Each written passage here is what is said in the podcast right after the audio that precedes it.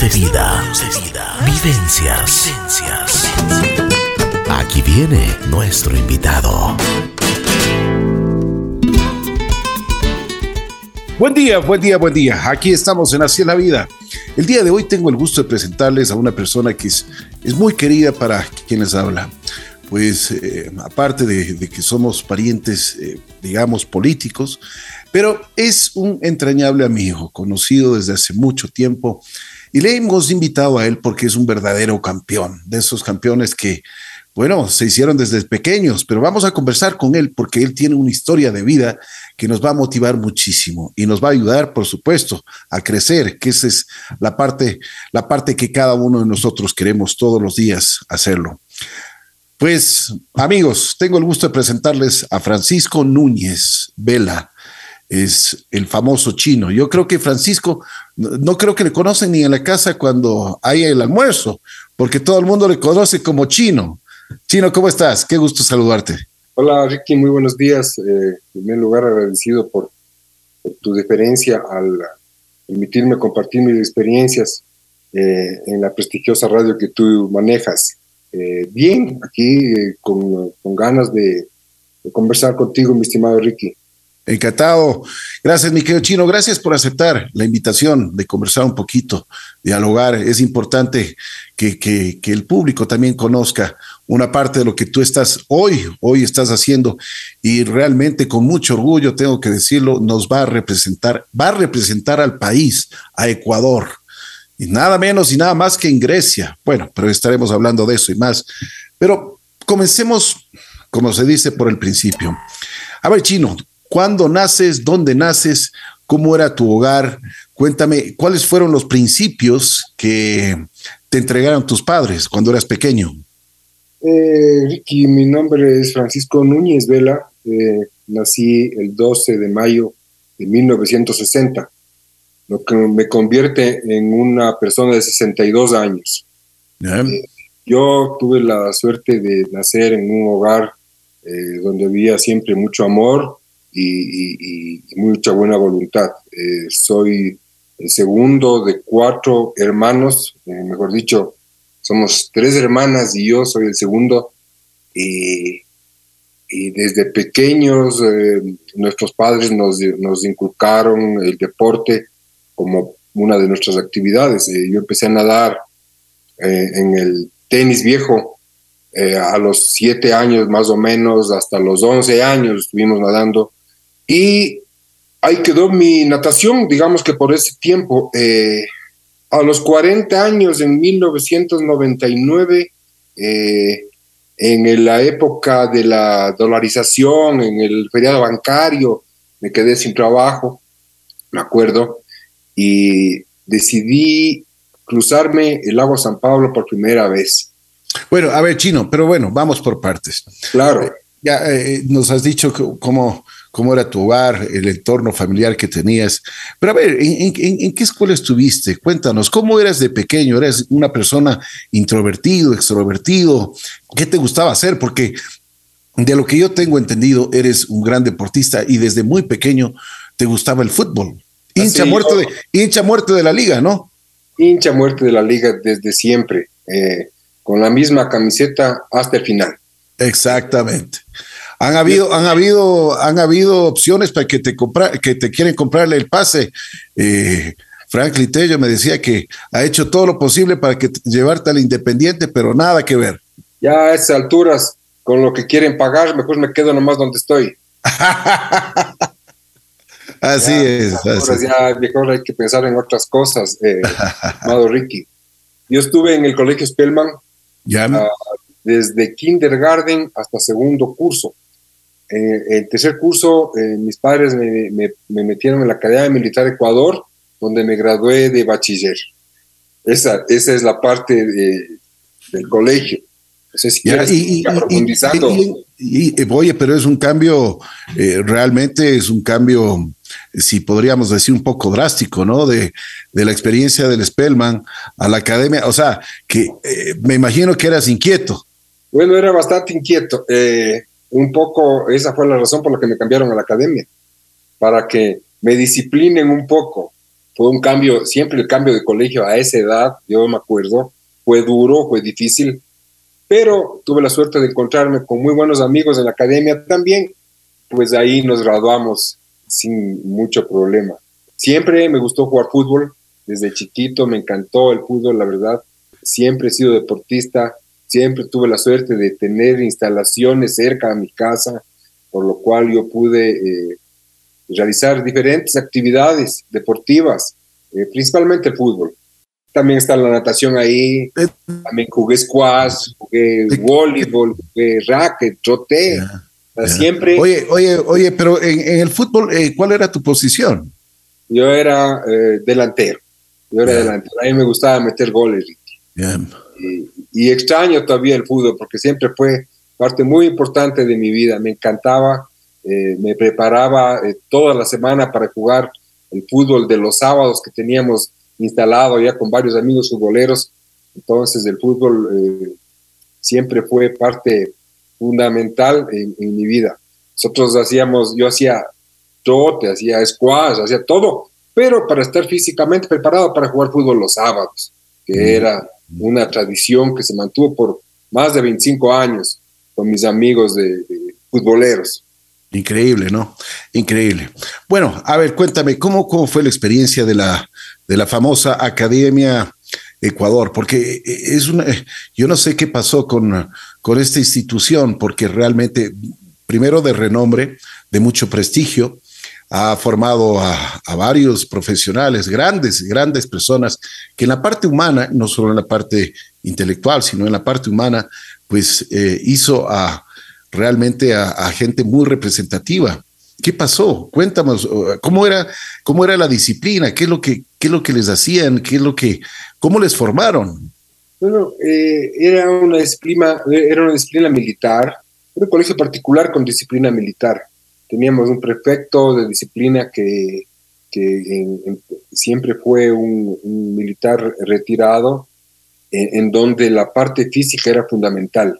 Eh, los castigos eran físicos, eh, siempre nos sacaban a trotar, nos castigaban, nos hacían todo tipo de, de, martirios físicos.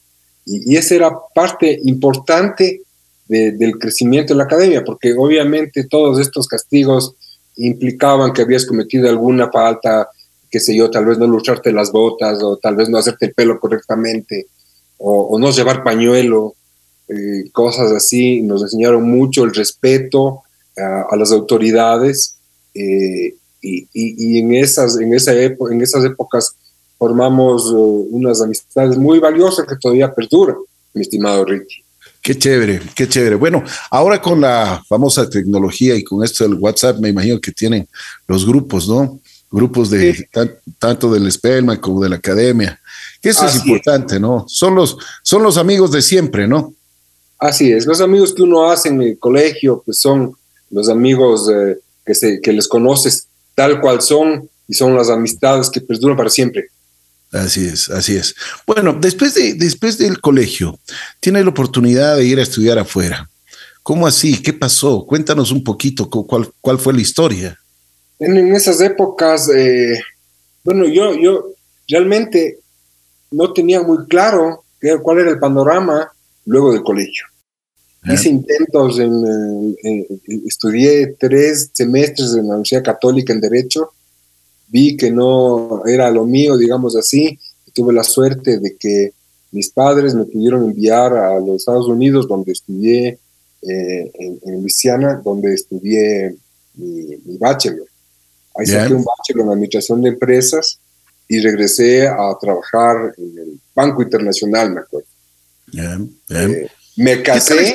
Oye, Chino, ¿qué tal la experiencia? ¿Qué tal la experiencia en, en ese tiempo de, estudiar afuera? Porque antes no era tan, tan común salir, ¿no? No, no era muy común, realmente no era común. Eh, es una experiencia difícil, sobre todo por el idioma. Eh, yo no tenía un, inglés muy fluido, lo que significó que me costó bastante esfuerzo digamos que el primer año, eh, hasta un poco entender, aprender, eh, poder eh, conversar fluidamente. pero, pero con el tiempo y las aguas, eh, eso se fue normalizando y, llegué a tener, igualmente tengo muy buenos amigos de esas épocas, llegué a, no sería dominar el idioma, pero sí a tener un nivel que me permitió eh, seguir estudiando y graduarme en la universidad. Qué bien, qué bien. ¿Y ahí también eras deportista? Siempre, siempre, siempre me gustó jugar eh, de todo. Yo allá jugaba en la universidad ya había muchas eh, facilidades.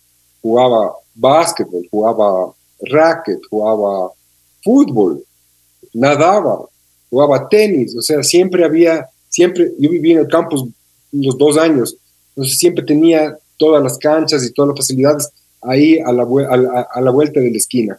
Siempre, siempre me gustó jugar todos los deportes, me encantó. Creo que tenía ciertas habilidades o, lo más importante, me encantaba y lo hacía. Buena actitud. Oye, Chino, y, aparte, o sea, bueno, también, eh, ¿cómo eras eh, eh, en, la parte ya social? ¿Eras, ¿Eras amiguero? ¿Te gustaba la fiesta? ¿Te gustaba la noche? ¿Qué, ¿Cómo eras? bueno, la verdad es que me encantaba la fiesta. tuve una época en que me dediqué bastante a la fiesta, tengo que decirlo.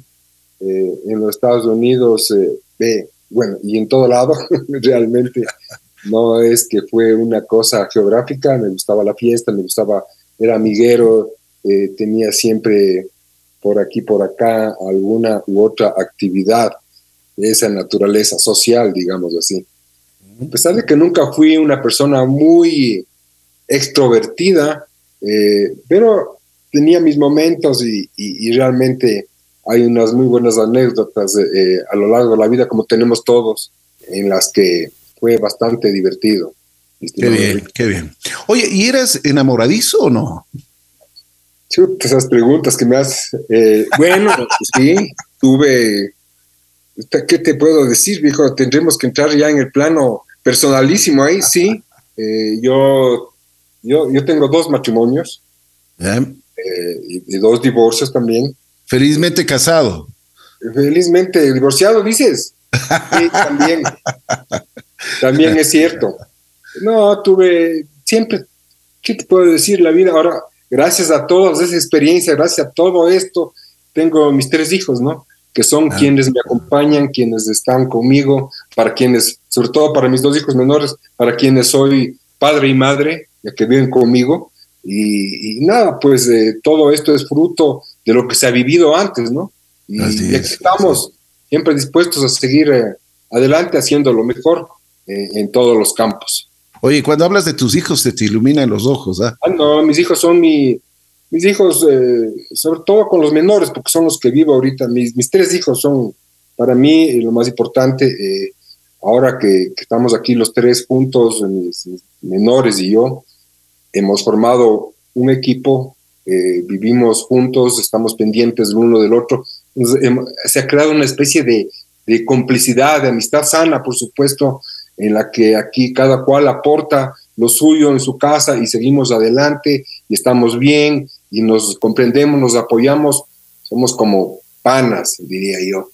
Qué bien, eso es lo que yo te iba a decir. Amigo y padre, ¿no? A la vez. Sí, eh, amigo y padre es difícil esa, esa división porque eh, es más padre que amigo, eh, ellos son más hijos que amigos y, realmente eso es lo que mantiene el balance aquí en, en, el hogar. Eh, yo trato de ser lo mejor posible, lo mejor, el mejor como cualquier otra persona. Así es, así es. Trato de ser lo mejor para ellos, trato de ser un respaldo permanente para ellos y ellos definitivamente lo son para mí. Oye, ¿qué les inculcas tú a tus hijos? honestidad, eh, presentarse como eres, sin hipocresías, aceptar tus errores, corregirlos, ser una persona de bien, sana, de buena voluntad. Yo no sé si es que yo los inculque eso a ellos, yo creo que eso es bastante natural, simplemente tratar de hacer lo mejor posible con las herramientas que uno tiene, siempre eh, honesto y sin querer eh, engañar a nadie. Eso es lo más importante. Y, esa, esa recepción que ellos hacen, pues por supuesto, eh, con el buen ejemplo, porque eso es, eso es importante, no solo que existan las palabras, sino el ejemplo, que ellos vean de que, que su padre es una persona honesta, una persona que realmente se, dice cómo es y se presenta como es. Bueno, Chino, a ver, después de, antes de olvidarme, oye, eh, ¿por qué te conocen como Chino? Todo el mundo, o sea, o sea eh, yo creo que nadie te conoce como Francisco, o, a la hora del almuerzo te deben conocer como en la casa como Francisco, pero, pero todo el mundo te dice chino, chino, chino. Mira. o sea, el chino Núñez es, es conocido, o sea, es, es la marca, digamos, ¿no? Así es, estimado Ricky B. Eh, la verdad es que ese apodo fue heredado de mi padre. Ya. Eh, el chinito, un, realmente una persona tan querida y eso Así es. lo diré siempre, una persona tan respetable, tan inteligente, un ser humano extraordinario. pues realmente yo, yo siempre... él es el chino Núñez original. Yo le, yo le rindo siempre un homenaje a una persona que realmente me enseñó muchísimo en la vida.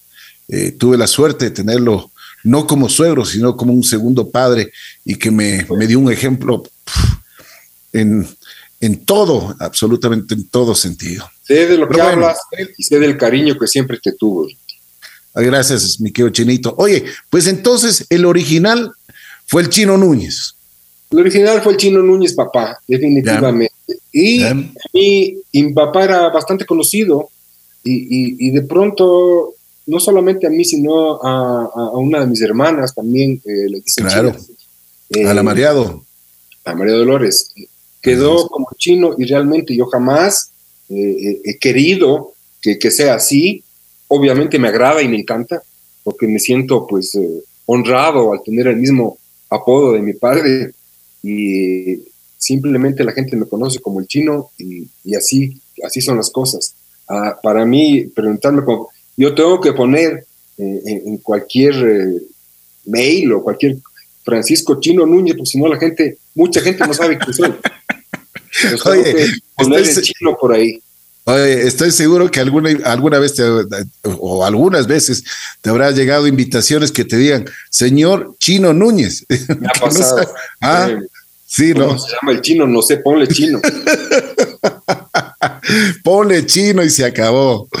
Qué bien, qué bien. Bueno, a ver, chino, después de, después de estudiar en, en, en Luciana, vienes con experiencia, vienes ya con, ah, o sea, con hambre también ya de, ejercer tu profesión. Me decías que fuiste eh, al Banco Internacional. Cuéntame tu experiencia. ¿Cómo fue los primeros, o sea, los primeros momentos de tu profesión?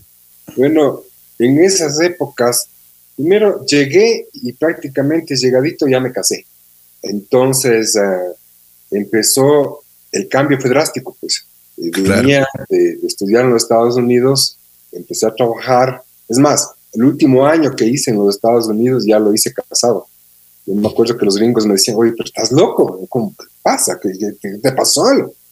La cuestión es que empezó mi vida laboral aquí en el Ecuador, trabajando en el Banco Internacional, ya casado. Ah, ah, perdón una cosa, ¿a, qué edad te casaste? Me casé a los 24 años, un bebé. Un bebé. O sea, razón que te decían allá en los Estados Unidos, ¿a, qué estás? Qué, claro, ¿qué pasa? ¿no? no entendían. Es más, Ahora yo les entiendo, pero bueno. ¿Y ese momento tú qué decías? El amor, pues dijo, el amor, el amor, ¿qué te, qué te puedo decir? Uno ha sido, eh, uno tiene sentimientos, pues, ¿no? Entonces, eh, tiene su corazoncito. son, cosas que se hicieron eh, correctamente en su debido momento, ¿no? definitivamente. No, no, es que metiste la plata, no es, no es que metiste la pata para casarte. No, no, no, no, no. Fue al revés.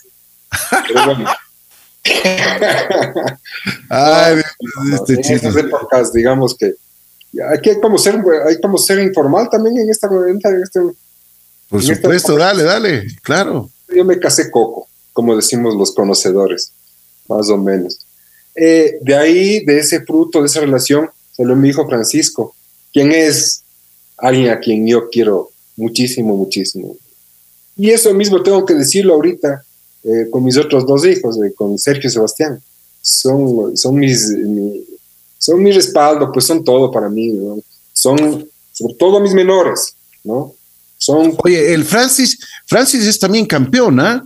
Vi que en Brasil eh, eh, eh, llegó a ser pero, la sensación en Brasil, cuando la gente juega fútbol en Brasil, pero en la playa, en todo. O sea, yo veía unos, unos videos de, de que Francis realmente fue uno de los mejores deportistas que llegó a, este, a esta nueva modalidad que, existe. Además es campeón nacional aquí en Ecuador. Se, fue a, las Galápagos. Bueno, y está este deporte del, eh, fútbol, tenis, como de tenis de mesa, ¿no? Sería. Así es. ¿Cómo se llama esto, Chino? Esto se llama Tech Ball. es un juego que tiene dos modalidades. El uno eh, se hace como mesa de ping-pong. Ya. Dos contra dos. Y el otro es una mesa más pequeña, una mesa cuadrada pequeña, donde, eh, donde lo que predomina es el dominio del balón.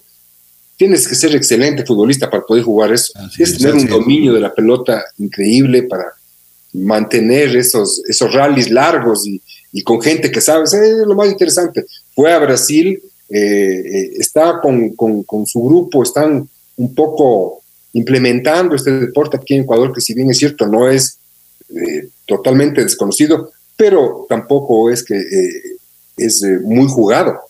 Sin embargo, ahora el Francis ganó el campeonato nacional, no me preguntes mucho los detalles, y se ganó con su pareja, pues con su partner, se ganó un, viaje a Galápagos, donde va a ver, donde van a jugar un torneo. Oye, pero aparte de esto, de los, de los campeonatos que va Francis, antes de eso, él también quedó campeón en los Estados Unidos, en la universidad, jugaba y, un deportista, pero buenísimo. Yo me acuerdo que era, era el ídolo, ¿no? Verás, el Francis quedó, cuando estaba en, sexto curso, quedó vicecampeón de toda la Florida a nivel colegio. Quedó vicecampeón a nivel eh, colegio de toda la Florida. No sabes, la Florida es inmenso, es, un área gigantesca donde el fútbol es recontra eh, popular hay gente de todo, brasileños, uruguayos, colombianos, de todos, europeos, y quedaron vicecampeones a nivel high school en, el 2007, ya son años. Eso le dio eh, la posibilidad de estudiar en los Estados Unidos, se ganó una beca para, para estudiar en los Estados Unidos. Oye, pero un zurdo, de esos zurdos que ya no existen en el fútbol muchas veces. Un 10, ¿no? Un, Oye, ¿qué, ¿qué pasó? ¿Por qué no llegó a ser profesional? Porque yo me acuerdo cuando, cuando él eh, eh, ya bueno, desde muy pequeño él pintaba para crack y, era un crack, o sea, verle jugar al, Francis era pero realmente un deleite para los ojos, la afición. Yo me acuerdo que algunos comentaristas deportivos que veían en algunos campeonatos en el condado, en, bueno, en varias canchas, decían, este muchacho es realmente es sensacional, tiene una zurda de, pero una zurda de oro. Excelente jugador. Sí, así es la vida, eh, se dedicó al fútbol, también tuvo sus lesiones, ya ahora, bueno, ya tiene 34, ya ha sido operado a las dos rodillas, eh, pero bueno, siempre se dedicó al fútbol y, sigue, y sigue en eso, porque ahora eh, por su trabajo está metido 100% en, el fútbol. Qué bien, ¿no? Qué bien. y le encanta el fútbol, y me encanta que le encante lo que haga. Bueno, vamos eh, y me, comprometo a, ver si es que conversamos en próximas oportunidades con Francis Núñez, es, un verdadero campeón. Pues eh, es, una persona que realmente admiro y respeto mucho como un gran deportista, una persona que se cuida mucho. Y en este deporte de este, este Tecnoball que está innovándose aquí en el país, realmente es impresionante. Les invito para que ustedes lo vean en Instagram. Eh, eh, Tú sabes el Instagram de Francis para que la gente lo, lo chequee. Francisco 11 Núñez. Francisco 11 Núñez. El número 11, ¿no? Francisco 11 Núñez para que ustedes puedan apreciar realmente y valorar lo que hacen hoy, hoy por hoy grandes deportistas. Pero bueno, a ver, Chino, después comienzas a trabajar. ¿Cuáles son tus actividades? ¿Seguías en el deporte? Tú me decías, eh, comenzaste una etapa a, trotar nada más, ¿no? Sí, yo troté como siete años. Yo me acuerdo que en esas épocas lo que había eran las últimas noticias. Esa era la maratón, entre comillas, aquí en, el, aquí en Quito al menos. La dura. la dura. Entonces yo algún día, yo me acuerdo en esas épocas, no teníamos ni siquiera zapatos para trotar, había que encargarse zapatos para trotar. Yo me acuerdo, no había ni bloqueadores, había, yo me acuerdo de eso, trotaba bien artesanalmente. Ahí en esas épocas de, si te dabas tres vueltas a la Carolina, ya avanzabas de últimas noticias, más o menos ese era el termómetro, ¿me entiendes? Y, y, nada, pues años, unos siete años troté, siempre el deporte estuvo, fue parte de mi vida, siempre de alguna u otra manera estaba yo enganchado con, con el deporte, pero no en ningún momento como eh, el nivel al que he llegado en los últimos años. eh, lo hacía antes, el deporte súper recreativamente, eh, era para pasar bonito el fútbol, el squash, el, el trote mismo, pero siempre fue como un, un pequeño hobby o un apartarse de la, de la rutina, eran como recreos, más o menos, eh, uh -huh. en, en, contrario a lo que hoy eh, me he dedicado pues, a la, a, la, natación. Antes de entrar ya en materia, porque eso es una, un, una de las cosas que realmente es muy, pero muy interesante, ¿qué te hizo cambiar en tu vida?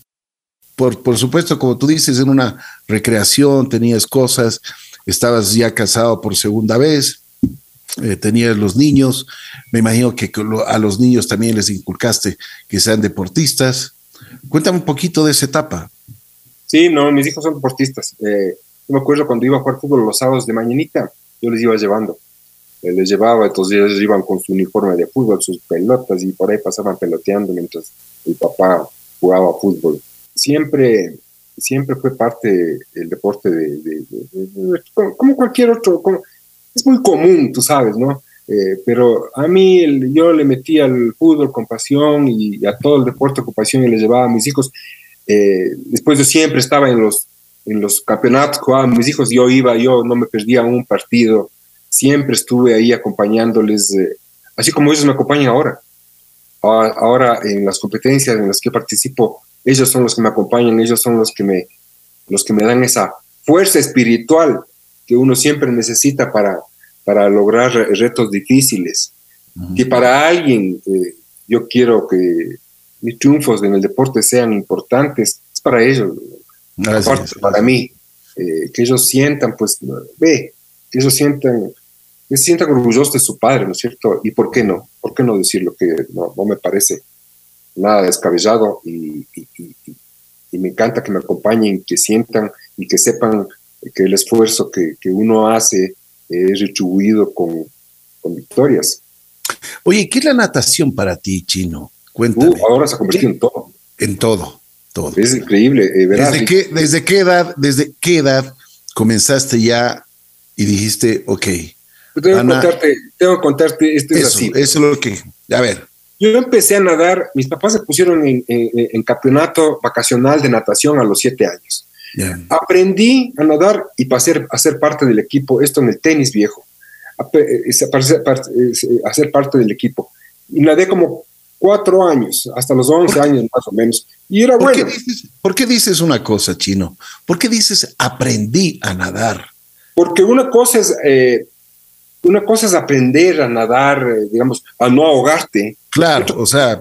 Y otra cosa es ya, nadar. ya competir yo ya a esa edad, yo ya empecé a competir uh, en infantiles, por supuesto, empecé a competir y, y, y, y era bueno, digamos que, que, tenía, que fui bueno en, eh, en, la natación y eso quedó guardado ahí en el cajón de los recuerdos a los 11 años.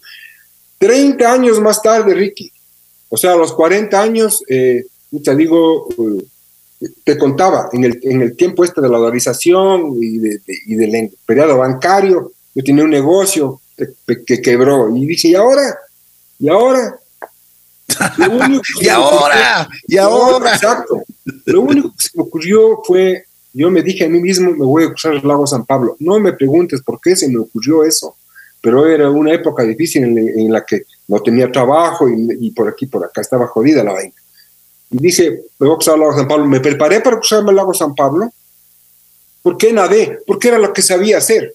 ¿no es cierto? Eso es lo que yo sabía hacer, sabía que yo tenía ese as bajo la manga por alguna razón, eh, siempre me aferré a eso.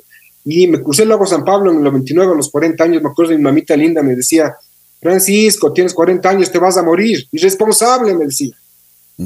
Pero bueno, me crucé el lago San Pablo. Pero, ¿entrenaste antes, Chino? Claro, no, no, por supuesto. Eh, yo fui a la piscina en junio, y esto era así, me acuerdo claramente. En junio del, del 99 fui a la piscina y le dije al entrenador, mire, yo me quiero cruzar el lago San Pablo, que es en septiembre la tradicional cruce del lago San Pablo en las fiestas de, de Otavalo. ¿Ya? Me entrené y me crucé el lago San Pablo. Y gané mi categoría en esa, en esa eh, que, no estaba en mis planes. Mi plan era cruzarme el lago San Pablo. Fue duro, fue una experiencia dura porque ahí entendí a lo que se referían los nadadores del frío del lago. Bueno, bueno, me crucé el lago San Pablo y a partir de ese momento me empezó a ir bien en todo. Oye, una cosa, a ver, antes, y, vamos por partes. Una cosa es nadar en la piscina a una cierta temperatura, eh, con las comodidades que pueden existir y todo lo demás. Otra cosa ya es en, el lago San Pablo. Yo he tenido la oportunidad, incluso una, una oportunidad de, verte como, como, como salías.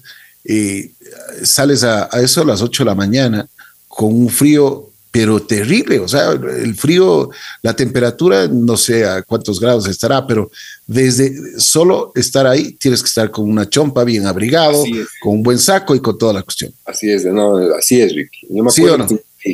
Ve, el, el, rato que yo una semana, una semana antes del cruce en el 99, me fui con mi entrenador al lago San Pablo. Arrendamos una lancha y retrocedimos, digamos, 75% del lago. Y me dijo, ya láncese, me lancé al agua, casi me muero.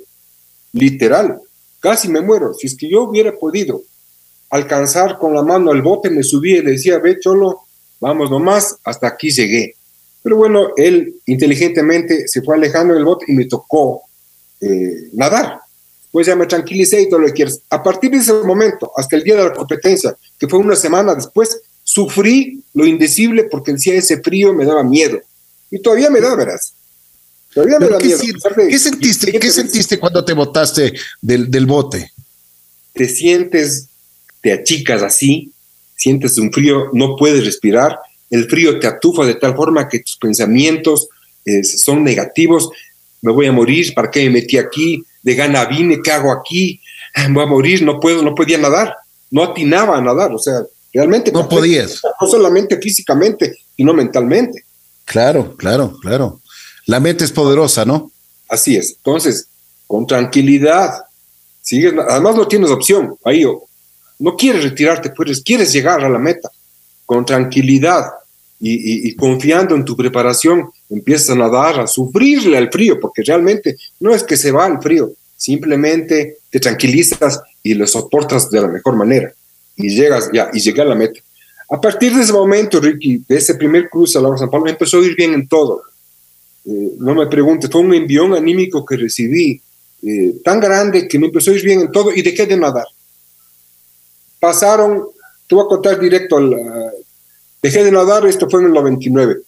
18 años más tarde, buscando el mismo envión anímico que había recibido en aquella ocasión, me volví a cruzar el lago San Pablo. Fue durísimo, buscando lo mismo. O sea, yo dije, lo, único, así mismo en otra crisis, de otro, de otro nivel, ¿Y qué edad estaba chino? Estaba en eh, 50 y 57 años. Wow. 57 años. Eh, cuando volví al lago, buscando ese mismo envión anímico que. O sea, dejaste, dejaste tanto tiempo la natación. No te hacía nadar totalmente. Me crucé el lago en el 99 y no volví a nadar más hasta el 2017. ¿Pero por qué? Porque la natación es un deporte sumamente duro. Es solitario, es, eh, es aburrido, es un montón de cosas que, que, puedes, eh, que en ese momento lo veía así. Entonces dejé nada, cumplí mi objetivo, que fue cruzarme el lago, y ahí quedó la vaina. y volví otra vez a jugar fútbol, squash y la nota y, y por aquí. Ya, pero eso, eso por diversión. Eso por diversión.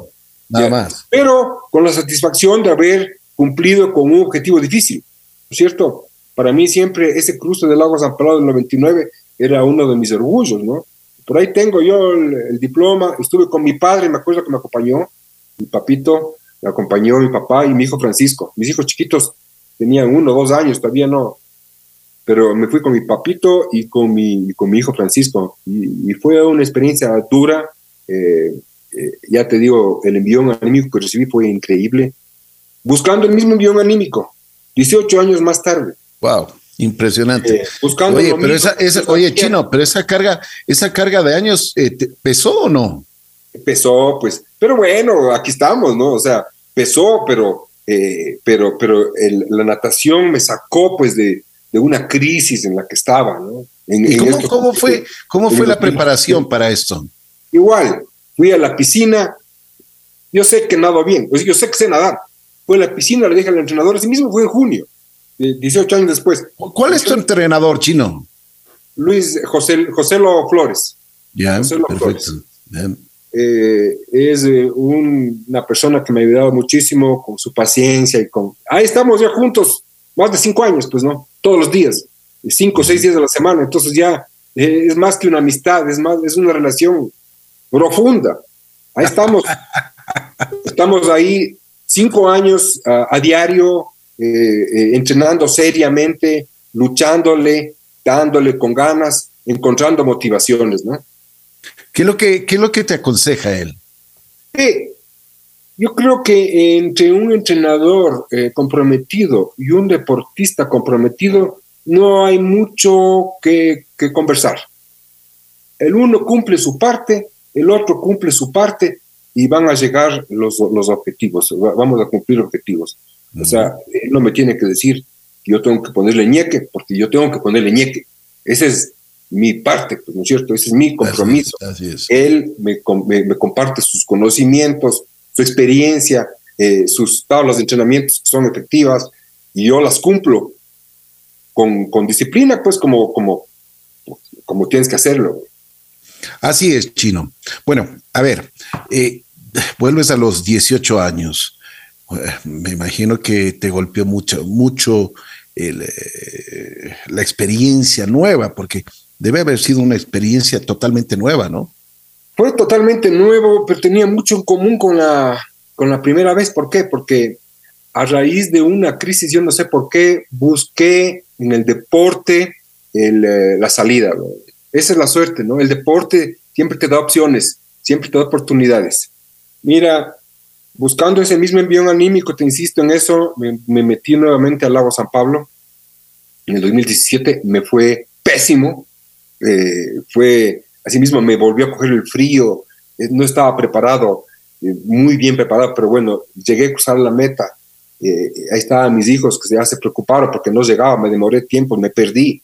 Pero en el 2018 gané, en el 2019 gané, o sea, me mantuve ahí. además que la natación créeme que no es un esfuerzo para mí, ahora se ha convertido en una, una parte muy importante de mis días. Eh, es una especie de meditación, es una especie de encontrar un enfoque, es una, especie de encontrar tranquilidad y paz. Buscando eso voy a la piscina yo todas las mañanas y, y esto ha degenerado pues en que, en que me convierte en un nadador de élite, digamos así, eh, en, mi categoría. Eh, y me ha dado muchísimas satisfacciones. La verdad es así, Ricky. Como esta, como poder compartir esta experiencia contigo y con los escuchas de tu prestigiosa radio, mi estimado Ricky. Gracias, Chino. Bueno, a ver, cuéntame algo. Eh, ¿Qué cambió de, la, de, la, segunda vez que te lanzaste al lago? El frío. Al otro, el otro año también estaba frío. Pero ¿qué cambió? ¿Cambió la actitud? ¿Cambió la mentalidad? ¿Cambió? ¿Qué cambió? O sea, ¿estabas con mejor ánimo? Eh, ¿Estabas pasando ya eh, de diferente forma en tu vida? Sí, eh, ya se convirtió esto en un reto personal.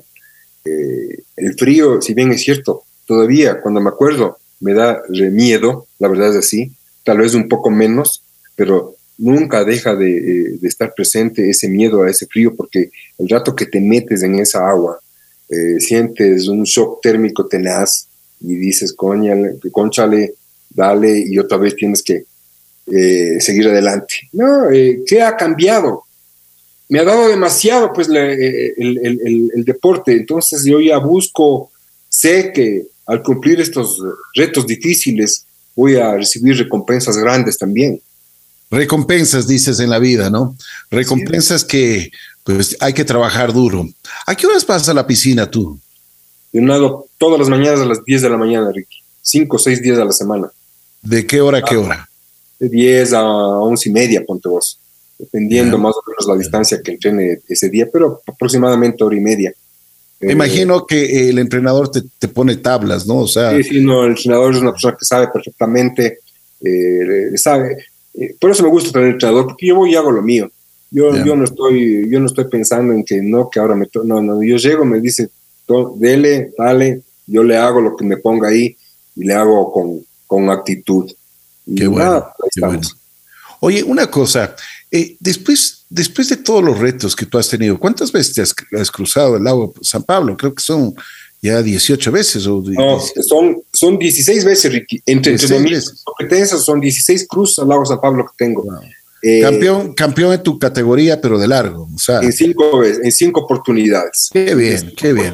Oye, pero en una, en una eh, ocasión quedé tercero en la general, de, no, no en la carrera oficial anual del Paul, sino en otra carrera, pero quedé tercero en la general.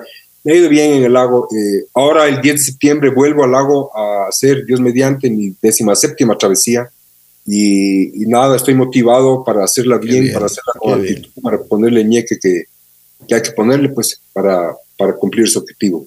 Oye, Chino, pero aparte de eso, tú te vas a, ya a cosas mayores, te vas a nadar en el mar y sigues siendo campeón. ¿Qué pasa? A ver, cuéntame, o sea, porque, a ver, nadar en el lago San Pablo, primero nadar en la piscina, nadar en el lago San Pablo, pero ahora sí el mar es otra cosa, pues, ¿ah?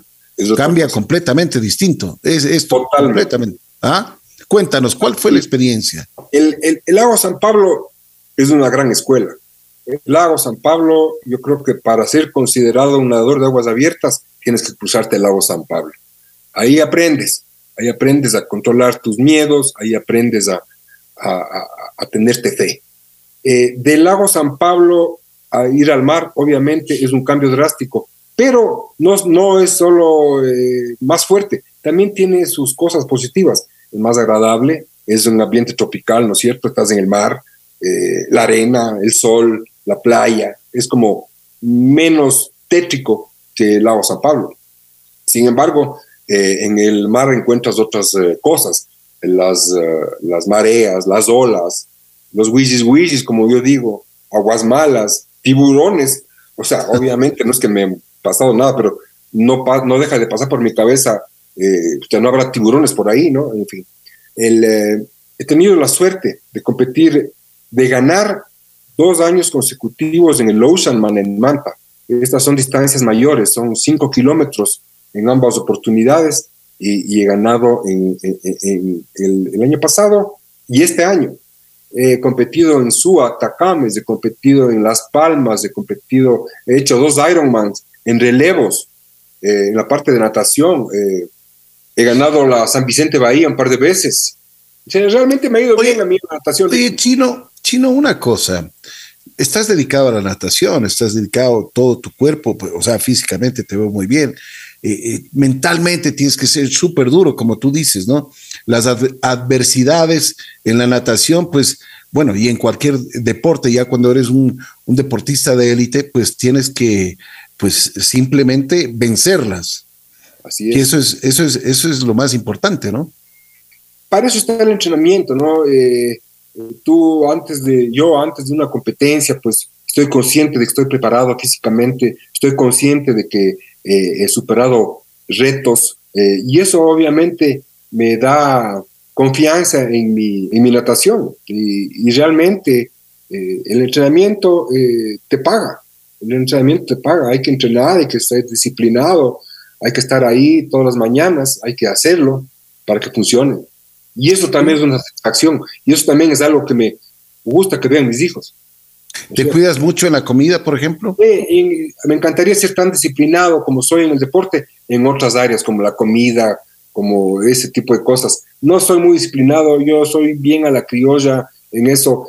Trato de ser disciplinado, trato de comer bien, pero soy goloso, me gusta pegarme las, las golosinas por aquí por allá, no, no, no soy así 100% disciplinado en ese aspecto. Sin embargo, Lo importante es, tener objetivos claros y metas claras y, si es que el entrenamiento disciplinado me, los, me permite cumplirlos, pues lo hago por ese lado eh, con creces.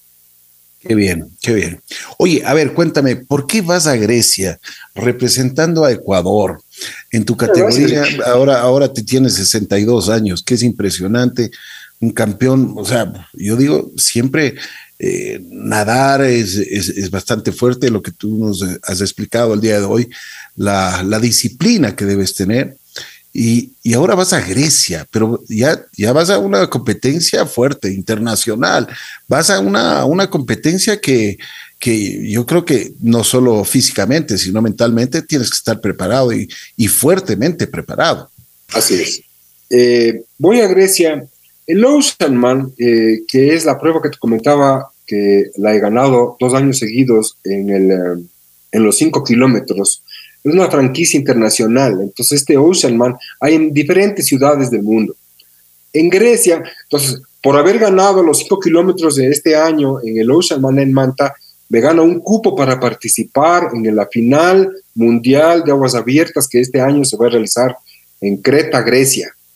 Por eso voy a Grecia porque me gané ese cupo, porque gané los cinco kilómetros aquí y estoy totalmente motivado, estoy justo en esos trámites para irme a Grecia a competir en los cinco kilómetros eh, en la final mundial de aguas abiertas del Oceanman, mi estimado Rick. Estoy motivado por eso.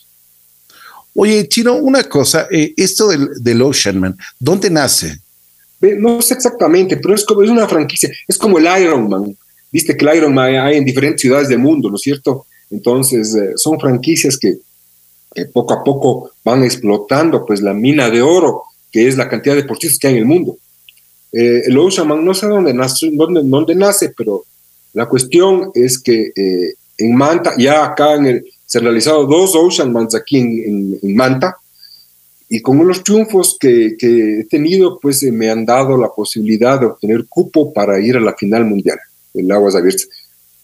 Estoy feliz por eso. Eh, el año pasado también pude haberlo hecho, pero no lo hice. Me arrepentí después porque clasifiqué para Egipto. En todo caso, hoy sí estoy motivado. Eh, en, eh, en, octubre es la final esta en Grecia. Quiero irme. Estoy haciendo lo, lo necesario para hacerlo. A nadar los cinco kilómetros en el, en el Mediterráneo, creo que es. Imagínate. Bueno, Chino, a ver, cuéntame, eh, ¿qué es lo que estás sintiendo representar a tu país? Lo único que puedo decir es que, obviamente, con mucho orgullo, iré representando al Ecuador, lo haré de la mejor manera, le pondré todo mi empeño y pues con todo, con todo ahí para adelante. Eso ¿Recibes, sí, te ofrezco yo. ¿Recibes, ¿Recibes algún apoyo gubernamental? ¿Alguien te ha dicho, oye, esto es, ¿cómo te digo? Me gané el cupo para irme, pero eso no significa eh, ni siquiera que te ganas la inscripción, te ganas el cupo, lo que significa que tienes un puesto para ir a inscribirte, tienes que pagarte tu pasaje, tienes que pagarte tu hotel, tienes que pagarte tu baile. Pero yo creo que el, deporte te da la motivación suficiente para hacer el esfuerzo y para... Yo quiero estar ahí, pues, yo quiero estar ahí eh, y quiero que mi currículum conste los cinco kilómetros en la final mundial de aguas abiertas, mi estimado Ricky. Qué chévere, qué chévere. Bueno, Chino, a ver, la natación, ya me has dicho que la natación para ti es todo. Una cosa, ¿te arrepientes de algo? Escucha, me encantaría eh, haber cometido más aciertos eh, que los que he cometido. Eh, me encantaría haber cometido menos errores que los he cometido, pero no me arrepiento de ninguno de ellos así es como es, uno está caminando para adelante y la honestidad es parte de esto, uno tiene que seguir adelante con las herramientas que tiene, con los errores cometidos, con los aciertos, con las virtudes. Ahí estamos, manteniendo la esencia eh, de lo que uno es en todo, en todo, mi estimado Ricky. Una cosa, ¿qué te ha dado la vida? un montón de cosas. Eh, estoy contento, feliz.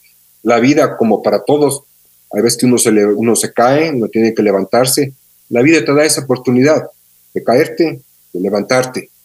Eh, la vida te, da esas oportunidades que son, eh, mientras más duro te caigas, más valoras la levantada, ¿no es cierto? Entonces, eso, eso me ha dado la vida. Eh, estar aquí presente en casa con mis hijos, para quien soy padre y madre, me encanta decirlo, y siendo reconocido por vos en este caso y por mucha otra gente, ¿cómo no me va a gustar eso? Yo no lo he hecho en busca de reconocimiento, yo lo he hecho porque me ha salido del alma, Ricky. porque así ha resultado la vaina. De acuerdo.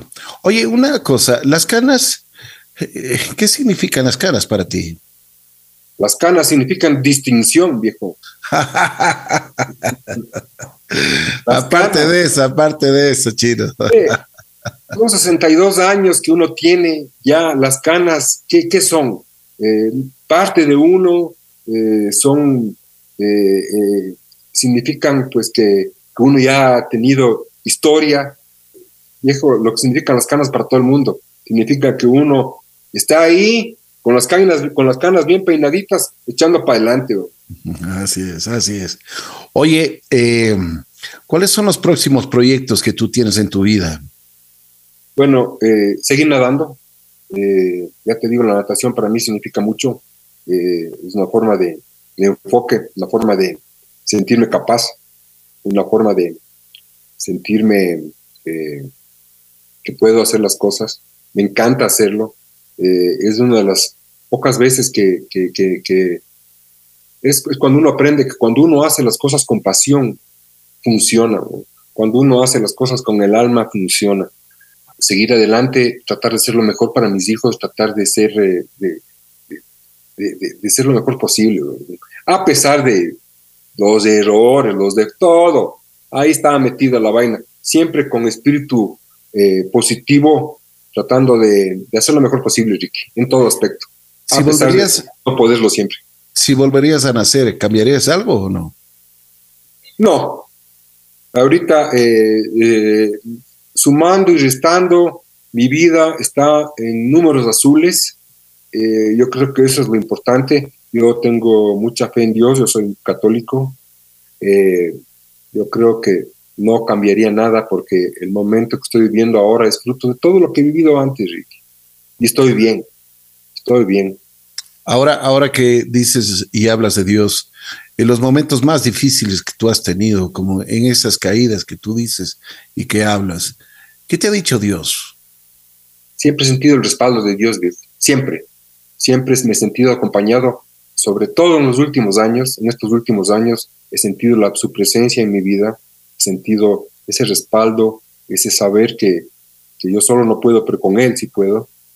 Realmente eh, para mí ha sido muy eh, claro el reconocer eso en mi vida, Ricky. Chino, dos matrimonios de muchas maneras. Soy bendecido de muchas maneras y todo eso viene de arriba. Así es, así es. Eh, dos, matrimonios eh, a cuestas. ¿Te volverías a casar? Y una, ya donde, donde te casas dos veces, te casas tres. Eh, yo me volvería a casar, no sé si casar sea la, palabra, porque no creo que el hecho de que oficialices en el registro civil un sentimiento, pues, de lo, lo garantice. Pero si es que llega la oportunidad, si es que llega la persona con la que puedes compartir honestamente tu vida, tu ser, pues enhorabuena. Mientras tanto, mientras no llegue esa persona, mientras no hay esa persona con quien tengo que estar bien, es conmigo mismo. Y yo estoy apuntando hacia eso. Mi principal objetivo es estar bien yo, si es que estando bien yo, aparecen otras oportunidades, qué bueno, pero lo que más me interesa ahorita es yo estar bien solo. Una cosa, si tendría la oportunidad de agradecer a alguien, ¿a quién lo harías? Definitivamente a mis padres, pues, a mis padres, a Diosito, a mis hijos, a mis hermanas, a mi familia. Siempre he sentido pues ese, ese apoyo, ese, ese, ese amor que a veces es difícil de, entender o de explicar, pero ese respaldo que uno tiene, ese respaldo ancestral que uno tiene, está, está vigente, Ricky, siempre. Una cosa, ¿qué, es la familia para ti? hablas de tus hermanas. La familia es lealtad, familia es amor incondicional. Eso es la familia para mí. Lealtad, amor incondicional. No solo en las buenas, es más, en las malas, pues ahí es cuando se ve. No en las buenas, en las buenas cualquier vecino. En las malas, ahí se ve dónde está la movida. así es. Chino, realmente me ha dado gusto conversar contigo. Dame tus redes sociales porque hay muchas chicas que están llamando acá. están, me hagas reír. están mandando mensajes. dice, oye, presente al galán. Ah. bocas. presente al galán, dicen. Así que, ¿cuáles son tus redes sociales, mi querido chino, para ver también, o sea, lo que estamos haciendo y lo que vamos a hacer y representados, muy bien representados en Grecia? ¡Qué maravilla! Pues realmente te admiro mucho y, te deseo la mejor de las suertes. Mucha, muy, mucha, pero mucha, mucha, muy buena actitud y que todo te salga absolutamente bien. Muchísimas gracias, mi estimado Ricky. Eh, realmente agradezco tu, tu, tiempo, tu deferencia al hacerme esta entrevista en la que poco a poco me he ido aflojando. Menos mal que a mí se acaba, porque si no ya te hubiera contado ya las, las, los pasos prohibidos. yo te dije, yo te dije, hoy, hoy te vas a confesar. Ah. Sí, sí. Más o menos me he confesado. Después, dejémosle ahí. Dejémosle ahí, pero ve. Como dicen, como dicen, tranquilidad en el equipo, ¿no? Ah, tranquilidad en el equipo. Yo te agradezco mucho, eh, me encanta poder eh, compartir mis experiencias contigo, con, los oyentes de la de JC Radio, me encanta, espero no haber aburrido a nadie, y si lo he hecho, disculparán más. Eh, en todo caso, Ricky, te mando un fuerte abrazo, te agradezco mucho por esto, esto siempre va dedicado a mis hijos, ya sabes, a Francisco, Sergio y Sebastián, siempre para ellos, a Diosito, a mis padres que en paz descansen, mi estimado queridísimo Ricky. Mi chino, pero no, no me has dado las redes sociales, oye. A ver, te doy. A ver. Las chicas, la, afición, la afición la afición clama, la afición clama. A ver, eh, el eh, Francisco, Instagram, Francisco José Núñez Vela. Ya. Eh, Facebook, Chino Núñez, Chino Núñez. Eso es, viejo, básicamente. Esto. Ahí estamos. Gracias, mi querido Chino. Te mando un abrazo muy especial. Cuídate mucho. Te deseamos la mejor de las suertes. Lo que sí espero que me brindes una ah, al regreso de tu experiencia en Grecia y que por supuesto eh, veas la posibilidad de representarnos de la mejor forma. Estoy seguro que vas a quedar en los primeros lugares. Tienes actitud, estás entrenando fuerte y más que nada lo que uno en la vida debe tener, voluntad, una voluntad férrea, fuerte, y eso es lo que hay que hacerlo. Gracias, Chino. Te mando un abrazo. Cuídate mucho. ¿ah? Muchas gracias, Ricky. Un fuerte abrazo y estamos en contacto. Muy gentil. Gracias.